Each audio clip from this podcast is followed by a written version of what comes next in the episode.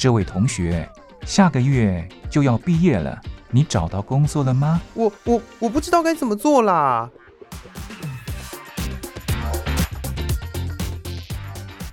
想找工作，却不知道该从何着手；想换跑道，却不知道自己能不能做得来。收听职业相谈所，让各行各业的前辈为你指点迷津。在职场上迷路的人啊，一起来寻找你的栖身之所吧！欢迎收听职业相谈所。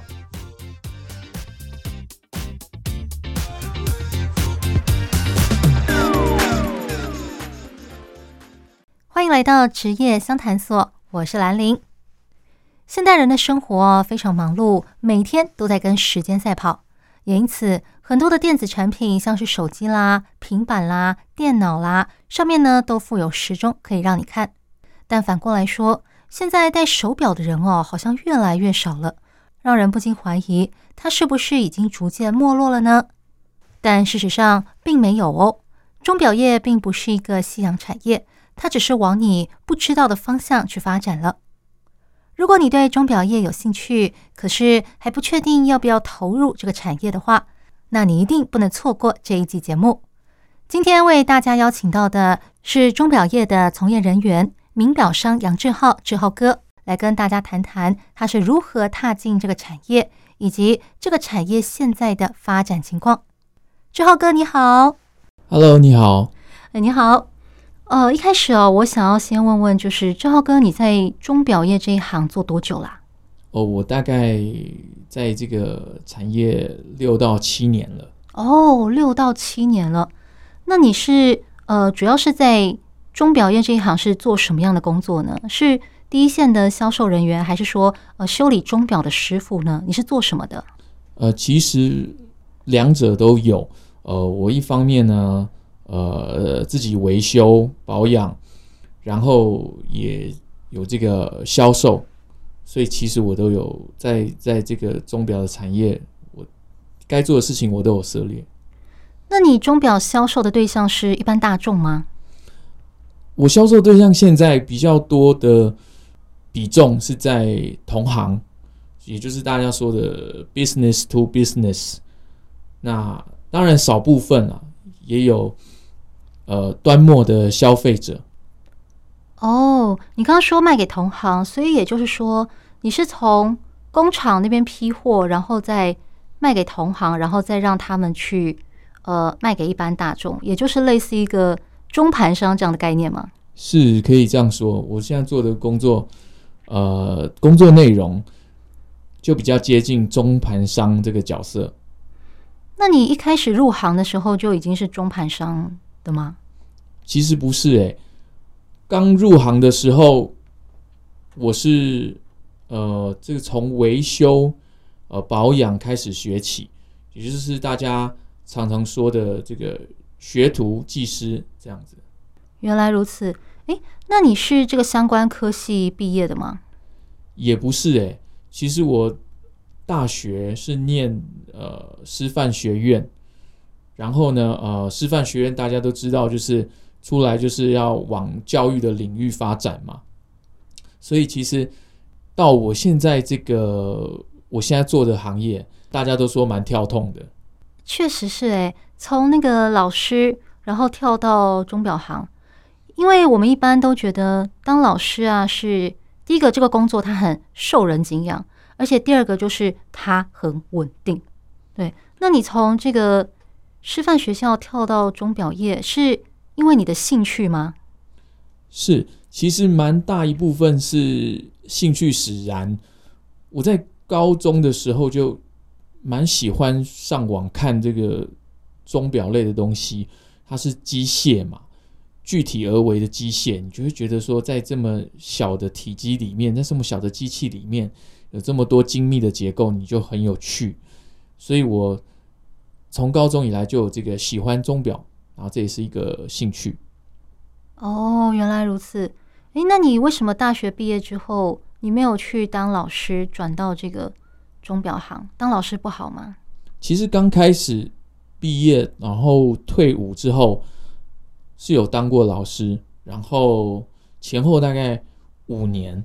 那后来呢，就是想要呃兴趣嘛，然后就开始呢，在这个外面学习，想方设法呃进入这个钟表从业的领域。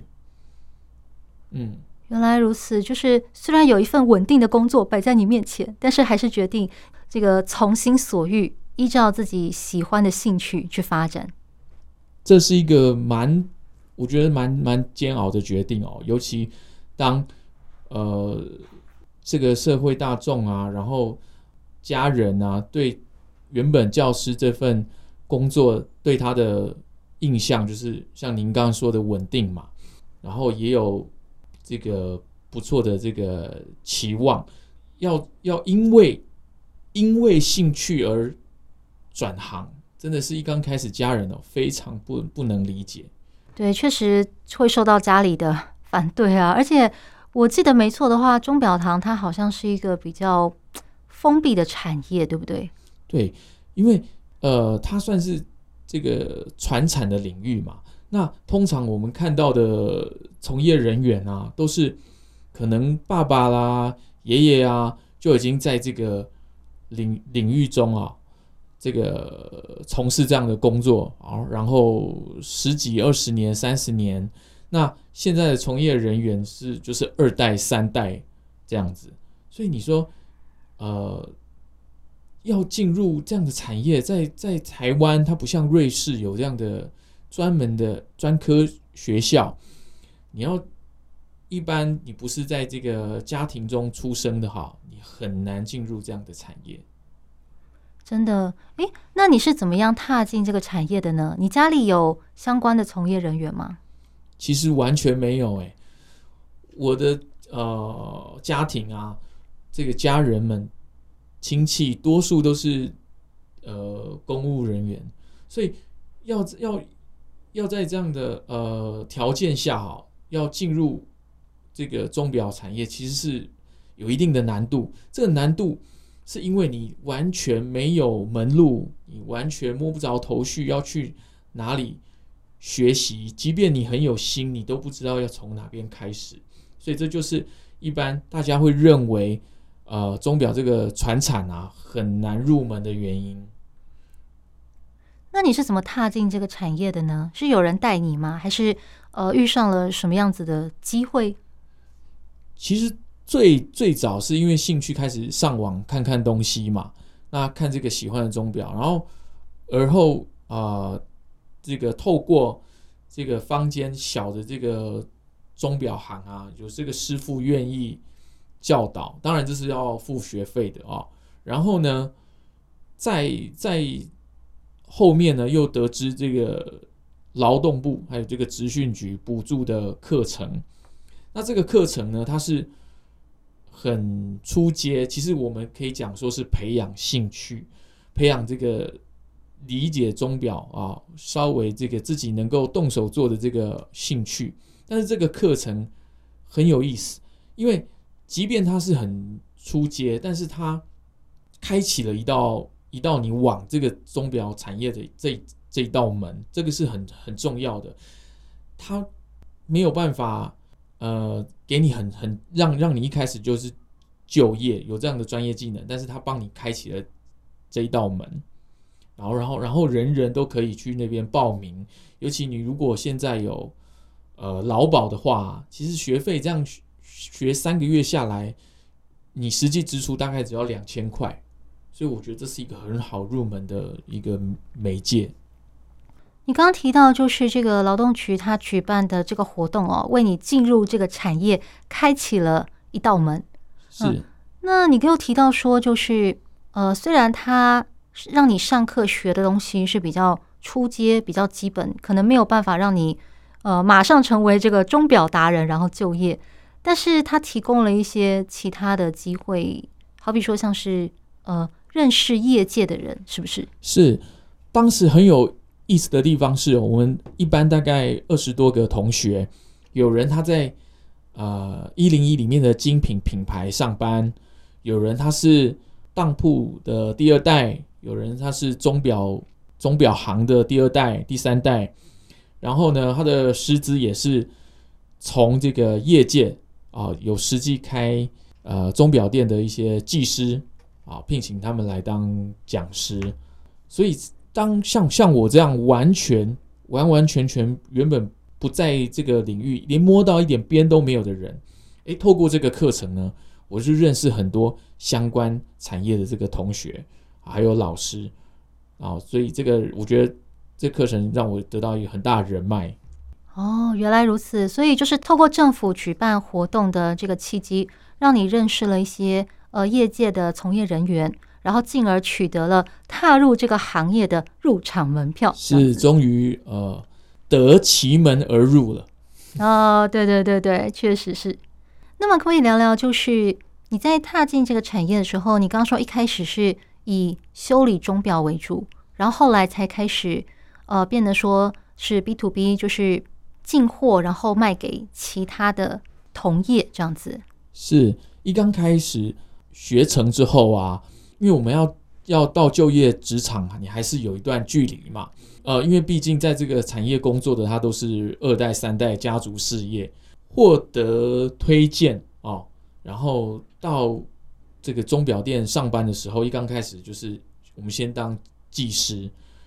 这个说是技师，我们应该说精准一点，说是半技师，因为你旁边还会有一个比较资深的技师来引领你啊，然后你在工作的期间，你就会学到很多在实务上的东西。比如说我们在学习的时候，很多理论的，很多练习性的，但是你在实际就业职场，你一定会遇到一些之前呃没有学习到过的状况，那这个时候就有资深技师来带领你。所以我觉得在实物上会会有很多这个学习的机会，所以我我认识到很多呃钟表的东西都是从一一刚开始维修，然后从这边开始学习起，然后从维修你就可以更认识这个产品它的内在、它的严格哦历史严格、它的结构各种面向哦，不单单只是销售，你担任技师，你从各种面向都可以了解得到。原来如此。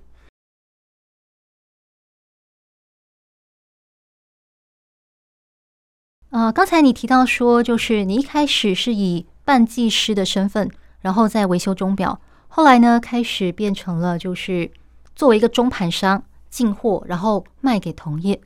我想大家会很好奇的一点是，一般人普遍会觉得哦，钟表是一个夕阳产业了。因为现在可以看时间的东西哦，越来越多了。你说像电子产品啊什么的，几乎都有标注时间。那现在到底还有谁会买钟表来使用呢？是，其实这个问题在呃一刚开始我在当半技师的时候，就可以看到说，我当时的工作环境，他们就面临这样的问题，就是多数消费者现在已经转向三 C 产品，比如说 Apple Watch、Garmin 这种。小米手表，它它还可以监测你的心跳什么的，所以你你在手表上面发现它的工具性已经渐渐式微了嘛，所以现在呃很多的它的这个这个钟表呢，会你可以发现它往高单价的这个产品靠拢，你反而越高单价越有销售的这个数量，销售的管道，它已经变得有点像，因为非必需品嘛，它非必需性，所以。它已经有点像是我们一个展示你的这个身价的一个一个配备，所以它有点像渐渐踏入这个奢侈品产业。一般我们以往看到的这个街边啊换电池啦这种，单就工具性来说很实用的小店哦，已经渐渐你比较少看到了。现在多数卖手表的地方，可能都是一零一啦，很大的百货公司，很大的钟表店，他在卖这些。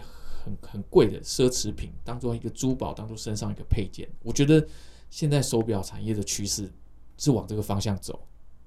哦，原来如此，就是作为一个身份地位的象征，它的看时间的这个实用性哦，已经不是那么的重要了。重点是在于它的附加价值，也就是说它的价格、它的贵气、它的装饰性，它就是一个名牌，一个。尊贵的身份的象征，这样子吗？是，我觉得，我觉得您说的很精准，就是他，他现在就是已经渐渐失去他的工具性了，你真的会把手腕举起来看时间的人哦，真的比较少了。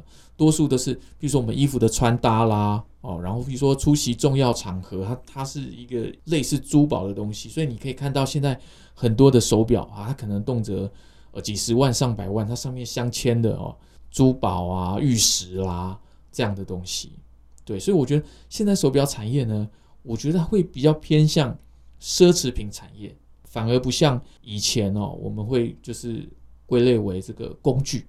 原来如此，那么呃，你应该也卖过很多的这个名表吧？那么在你就是从事这个，这应该算是奢侈品买卖、精品的那个手表买卖的这个从业的过程当中，有没有什么让你印象很深刻的事情呢？好比说你见识过什么样子的名表之类的？是呃，我印象最最。最最深刻的哈，其实我分两两个地方来讲。第一个就是，呃，我接触过这个上过拍卖会。那拍卖会大家都知道说，它已经不像是呃我们我们零售可以买得到的东西。即便你在百货公司里面买到很贵啊，一只呃一一两百万的手表，那但是它毕竟是也是零售嘛，只要有足够的经济能力，还是买得到。那我。印象深刻就是接触拍卖会的产品，那那就是它有有它的稀缺性，非常的稀有。那这个价价值啦，价格就可想而知，就是用竞标的方式嘛，都是上千万的。你就会好好像在一个一个一个手掌大不到的东西的这个机械里面啊，竟然这个有有一栋台北市房子的价值，是很很令我印象深刻的。那你刚刚提到说，这可以从两个方面来看，一个是产品，那另外一个呢？另外一个其实令我印象深刻的是这个东西啊，它背后的我我我我要如何去呃接触到这样的东西？这个东西第一个它是令我印象深刻是它高单价，第二个我如何去接触这个东西跟接触它的环境？那你也知道说，呃，其实大家一定都听过拍卖会嘛，那能够参与拍卖会的这些。玩家们啦，哦，竞标者啦，哈，呃，在在可能在经济实力上是比较脱颖而出的人，非富即贵，是非富即贵。所以你你可以看到很多各式各样、各行各业的佼佼者，譬如说餐饮业中的佼佼者，这个工具机产业当中的佼佼者，这些都是你平常在报纸上啦、媒体上啦看得到的人，艺人朋友。都会有，这也是让我当时比较 shock 的地方。我就觉得说，哇，这些都是曾经在电视上看过的人哦，真的是长见识了。就是你基于这个工作的身份，然后进到了一个原本你完全不可企及的一个上流社会的世界。是，我觉得上流社会倒不敢这样说，但是我会真的看到很多，因为因为你譬如说要有能力购买。这样的东西，它必须是有经济实力。那有经济实力呢，他会一定就是各行各业当中的翘楚嘛。所以你会认识啊很多各行各业的人，他又是这个产业当中的执牛耳。所以你你如果认识他，你有机会跟他交谈，我觉得这是一个很特别的经验。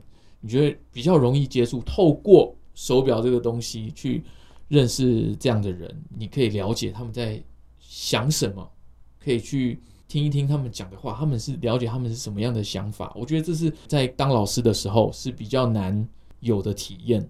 哦，原来如此。所以说，透过这个精品钟表买卖的呃这个产业，不但让你大开眼界，见识到哇，这么一个小小的东西居然有这么高的价值以外，你也透过它认识了很多各行各业的精英，然后并且有跟他们呃交谈、深入了解的机会。是，我觉得这这当然是它的附加价值了啊。那因为毕竟透过这个手表认识很多同好啊，这也是很有意思的。然后这些同好又是各个产业中的精英哦，所以你会觉得带带你大开眼界。所以看来这个工作真的给你带来了很多的收获，这也是最大的乐趣嘛？你觉得？是，尤其你可以透过这一份工作啊。除了认识我们刚我们刚才讲的这个各行各业的精英嘛，然后还有其他来自国外的朋友、国外的表友、国外的同行，这些都非常有机会认识。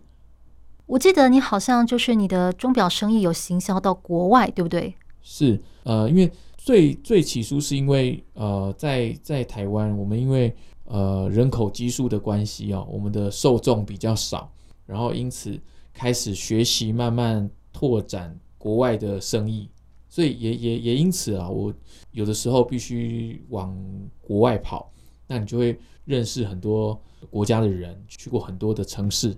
我觉得这是一刚开始我也想象不到的。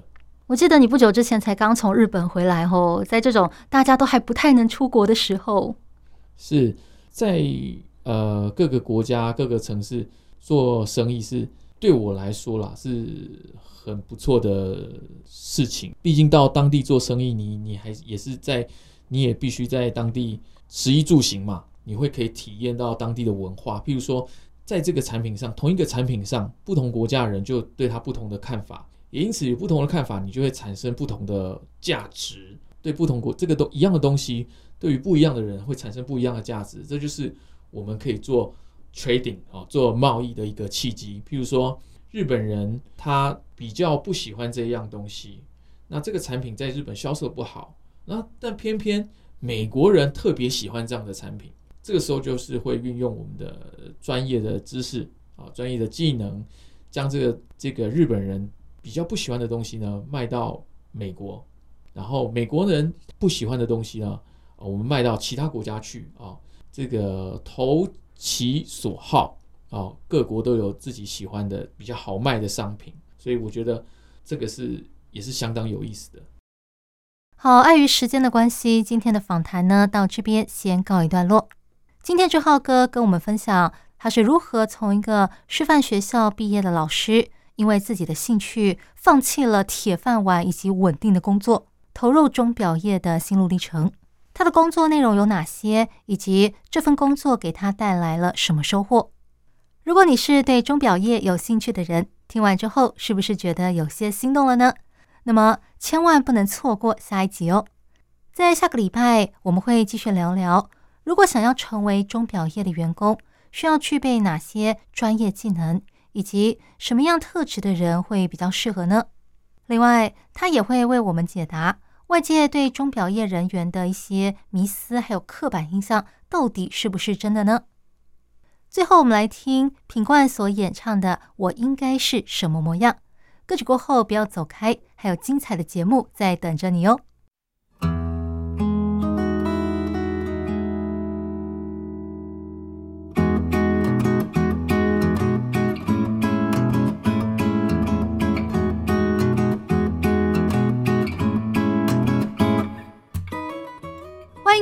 这位客人，要不要试试看我们期间限定的甜点呢？哦，期间限定的啊？对，这是老板为了特殊节日做的，每一次的口味都不一样，只有现在才有卖哦。要不要试试看呢？好啊，那给我来一份吧。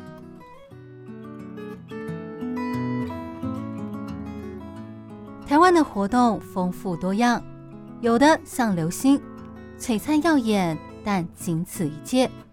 有的像月亮，年年都办，但主题不同。每场活动、每次内容、每段相遇，都是期间限定。欢迎收听《期间限定版台湾》。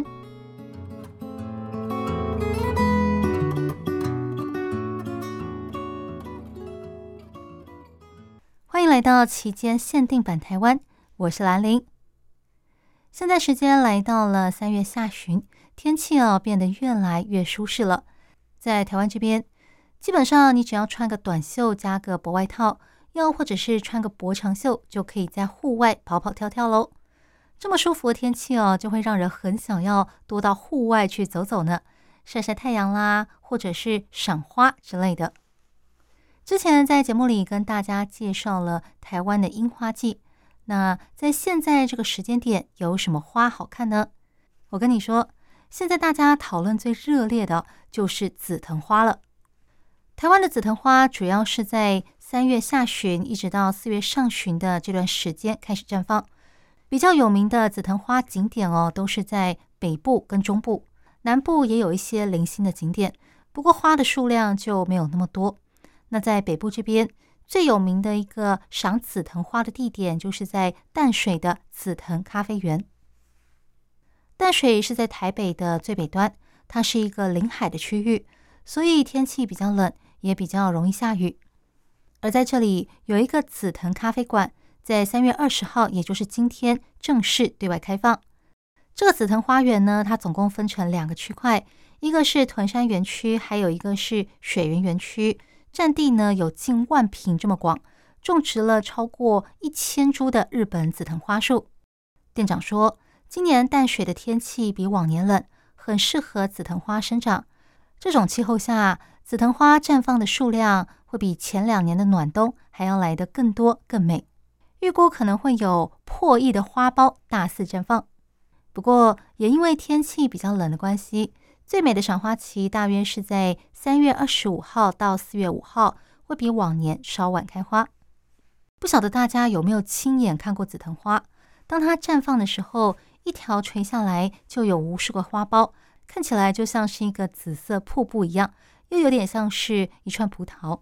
靠得近一点，还可以闻到它的香味。不过要小心，不要把它的花给扯下来了。而当这个紫藤花凋谢的时候，落在地上，看起来呢，也像是一个淡紫色的地毯一样。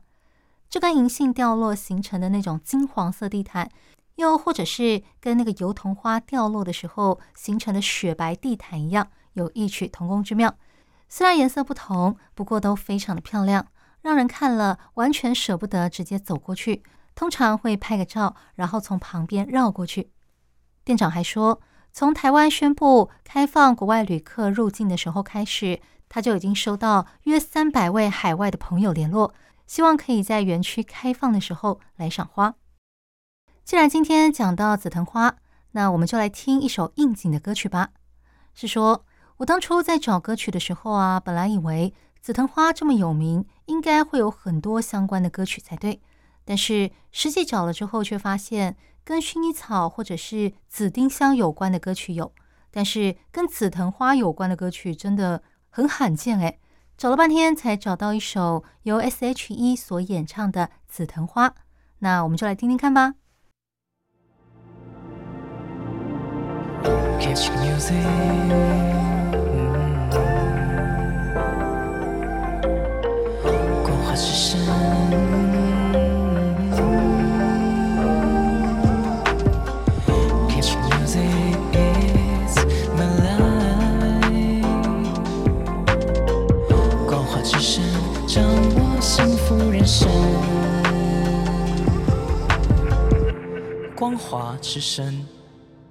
听完刚才的歌曲，不晓得大家有什么感觉呢？就我来说，我觉得真是一首悲伤又浪漫的情歌，很符合紫藤花的印象呢。说到这个紫藤花，我看微博上最近有不少人都在晒自己拍到的紫藤花的照片呢。像有一位网友，他就贴出了一系列紫藤花的照片。不过，它并不单单只是拍花，还配上了古色古香的建筑，以及很像是那种宫廷剧里会出现的那种八角形的宫灯，还点缀着长长的流苏，看起来真的是如诗如画的一张照片，感觉上完全就像是那种宫廷剧里会出现的场景。他的这些照片获得许多网民点赞。他说，他是在云南建水的朱家花园所拍到的。底下网民说。太美了，让人心旷神怡，内心平静舒畅。也有人说，看完这几张照片之后，我决定要去建水养老了。紧接着，底下又有人贴出了几张照片，说好像是同一个地方，记不太清楚了，应该也是建水。底下网民回答：对，这是朱家花园的扶桑花。虽然我没有听说过朱家花园。但是感觉上这里是一个可以赏到很多花的地方呢，不晓得有没有人知道或者是去过这个朱家花园呢？除了这个网名外，也有很多人陆续贴出了他们拍到的紫藤花照片。有一个让我印象深刻的是，这个网名他贴出的照片哦，右下角有一个人拿着相机在拍花。他说：“妈妈楼顶种的紫藤花开花了，好好看，但是我不在家。”他这样一讲，我想应该勾起了不少人的乡愁吧。你上一次回老家是什么时候了呢？我猜很多人可能是在之前春节连假的时候，毕竟很多人的老家都很远，这样子舟车往来一趟不容易。下一次大家比较有空回老家的时间，可能是五一连假的时候了。不晓得在经历了疫情的三年后，大家的家人都还好吗？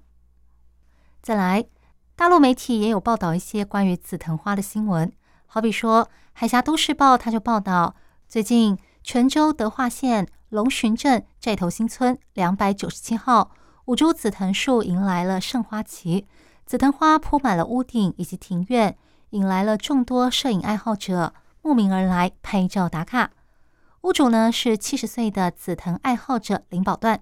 每年春天紫藤花开的时候，他总会热情地邀约亲朋好友前来观赏自己亲手培育的紫藤花。他说，他家的紫藤覆盖面积达一千多平方米，每年二月底开始绽放，花期可以持续一个半月，到四月底都能够赏花。他说，看到自己种的花这么受欢迎，心里非常满足。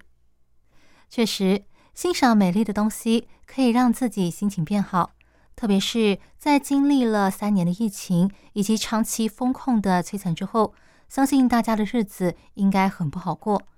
而赏花就是一种不用花钱就可以给你的心里带来宁静以及疗愈感的最好方法了。大家有空的时候，不妨到户外走走，赏赏花，顺便运动运动，活络一下你的筋骨吧。那今天的节目就和大家聊到这里。如果你对节目的内容有任何想法或是意见，都欢迎写信给我。我是兰陵，那我们下一集再见喽，拜拜。